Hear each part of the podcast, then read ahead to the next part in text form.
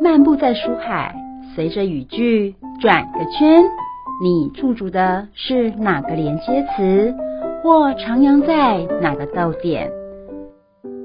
就让幸福小书签陪你寻味在人生智慧的每个段落。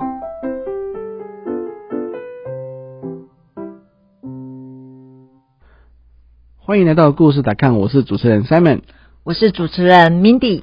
诶 m i n d y 啊，有听众朋友来信啊，就说我们上次有提到蔬果五七九，那蔬菜已经有说要讲几份，要吃几份了。那水果到底要怎么样摄取才足够呢？好，我通常会建议我们一天的蔬果摄取量是二到四份。那一份的大小就是以一个拳头的大小为主。那如果说我们今天把它切一切，放到碗里面的话，放的量就大概是一个碗的八分满，就是一就是一份水果。哦，所以是不管是苹果啦，或是芭拉芭乐，然后或是都是可以切的切片的方式，然后就是大概八分满的一个碗。对，就以八分满来计。那我会取二到四份。那水果呢？加，但是但是有一个例外哦。比如说，像如果是糖分比较高的人，我建议一天只要吃两份就好了。因为台湾的水果很甜，很好吃，可是它的含糖量就会比较高一些。那一天吃两份啊，这个两份最好也不要一起吃。哦，对，那一份，比如说像我们在讲的，刚刚是用拳头来做计算，可是 Simon 猜猜一下，一根香蕉是几份水果？一根香蕉应该是两份。哇，太厉害了！没错，一根香蕉是两份水果，所以如果一天只能吃两份的话，如果今天要吃香蕉，可能就是一份就是半根香蕉。那也我也会建议糖分比较高的人呢，尽量是把水果摆在餐后吃。嗯，对。那我想问一下 Mindy，就是说像葡萄啊，或是番茄这种一小颗一小颗的，是不是也要凑到八分满才是要一份呢？对，没有错。像葡萄啊，或者是小番茄啊，其实大略的算法其实都是用八分满来做计算啊。对，那一般我建议的二到四份啊，其实我们就是三餐饭后就来一份水果。那因为水果本身它没有经过烹调，所以可以完全摄取它里面的一些营养素，还有一些纤维质。诶，Mandy，那我问一下，有看到有些同事啊，他就带着水果来到公司，然后用袋子装的很漂亮，然后呢，那橘子是把皮剥掉了，然后那些白白的也都剥得很干净诶，这样子是不是就是有充分的摄取到诶水果的一些营养素呢？好，其实呢，现在在吃水果啊，有一个很新的概念，叫做呃全水果概念。怎么说呢？全水果概念就是说，我们在吃柑橘的时候啊，不要把每一瓣果肉上面粘的那个白丝纤维剥得太干净，因为呢，这个白丝纤维啊，它虽然略带有苦味，可是它的营养价值是很高的哦，因为它里面含有柑橘多酚，它能够抗氧化。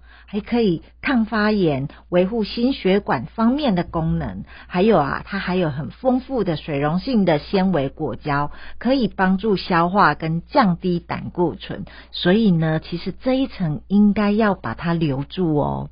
嗯，那这样子的话，像葡萄连皮都可以吃的意思喽？是，葡萄连皮都可以吃，而且葡萄我们常见的有紫色，嗯，还有。绿色的，对不对？对。好，那那个颜色上面那个叫做什么？嗯，植化素吗？对，没错，它植化素。所以呀，其实这些连外皮都可以把它吃进去，因为葡萄的外皮呀，它其实含有白藜芦醇。那白藜芦醇它其实可以抗氧化，也可以降血脂，也可以改善我们免疫方面的功能哦。那葡萄籽的话，我就建议就直接吐掉吧，不要吃了。对对对，嗯。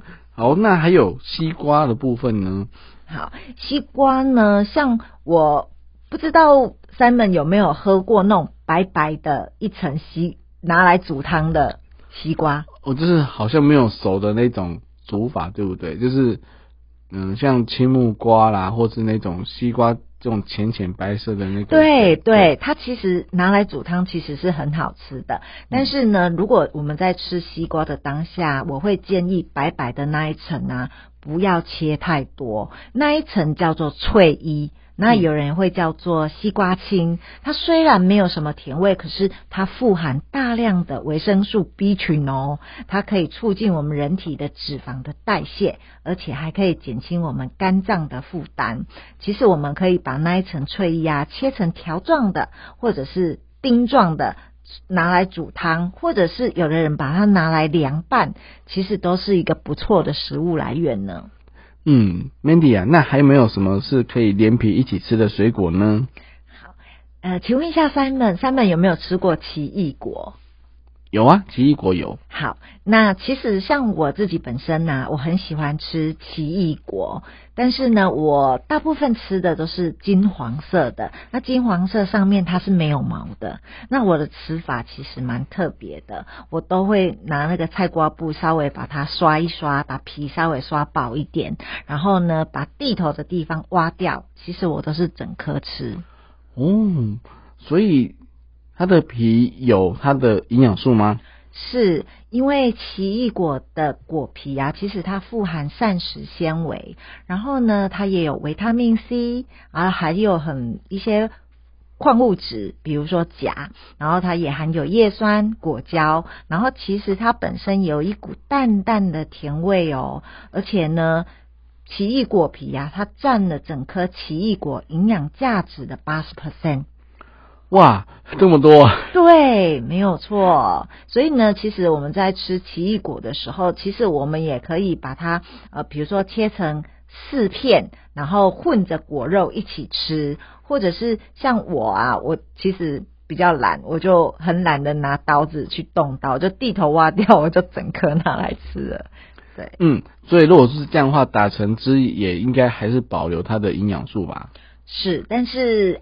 我还是老话一句，我比较建议就是嘴巴能够咀嚼的，我们尽量咀嚼，尽量把少把水果拿来打成汁，因为水果打成汁的话，你要用很多颗水果才能达到你要喝的量。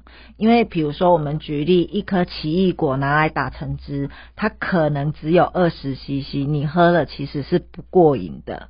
对，但你要一百 CC 以上，你要好多颗奇异果。那我们一天要三到四份的水果，其实那一餐就爆量了。然后再加上，如果是喝果汁，其实我们血糖会快速的上升，嗯，对我们的身体没有那么的好。所以我再问一下 Mandy，就是说，在吃水果的时机啊，到底是早上吃的好呢，还是晚上睡觉前还是可以再吃呢？我建议水果都是在餐后跟着吃是最好的，然后分散到三餐去吃。对，那有的人会觉得说，那我减重我就吃水果就好了。我觉得这跟血糖都是有关系的。我还是建议啦，不管你要如何减重，蛋白质、蔬菜跟淀粉都要吃，只在于量减少就好了。不要单吃某样的食物，因为我觉得营养均衡这件事情是最重要的。因为我们要提供我们细胞的营养素，你细胞营养素够了，你才能够维持一个健康的机能。那你如果为了自己想要减重、想要外观瘦一点，可是呢，去牺牲了我们的身体的一些应该要有的营养素，去影响到功能，我觉得这样损失就太大了。哎，Mandy 啊，那我最后再问一下，就是说有没有什么水果是诶特别比较好的选择呢？其实我觉得每一样水果都要吃，然后重点只在于分量的拿捏。如果你已经有注重到份数的话，我会建议你，你可以。每天三餐都吃不一样的水果，对，然后一个礼拜有七天，你都可以慢慢轮，慢慢轮。反正台湾是呃水水果王国嘛，你想要吃什么都可以，啊，我们把分量控制好就好了。反而这样子呢，你可以吃到不同的植化素，然后可以吸收到不一样的营养素，我觉得这样很好呢。嗯，好，谢谢 Mindy 的分享哦。那我们现在也知道懂得怎么吃水果喽。我们的今天的节目就到这边，我们下次再见，拜拜。拜拜。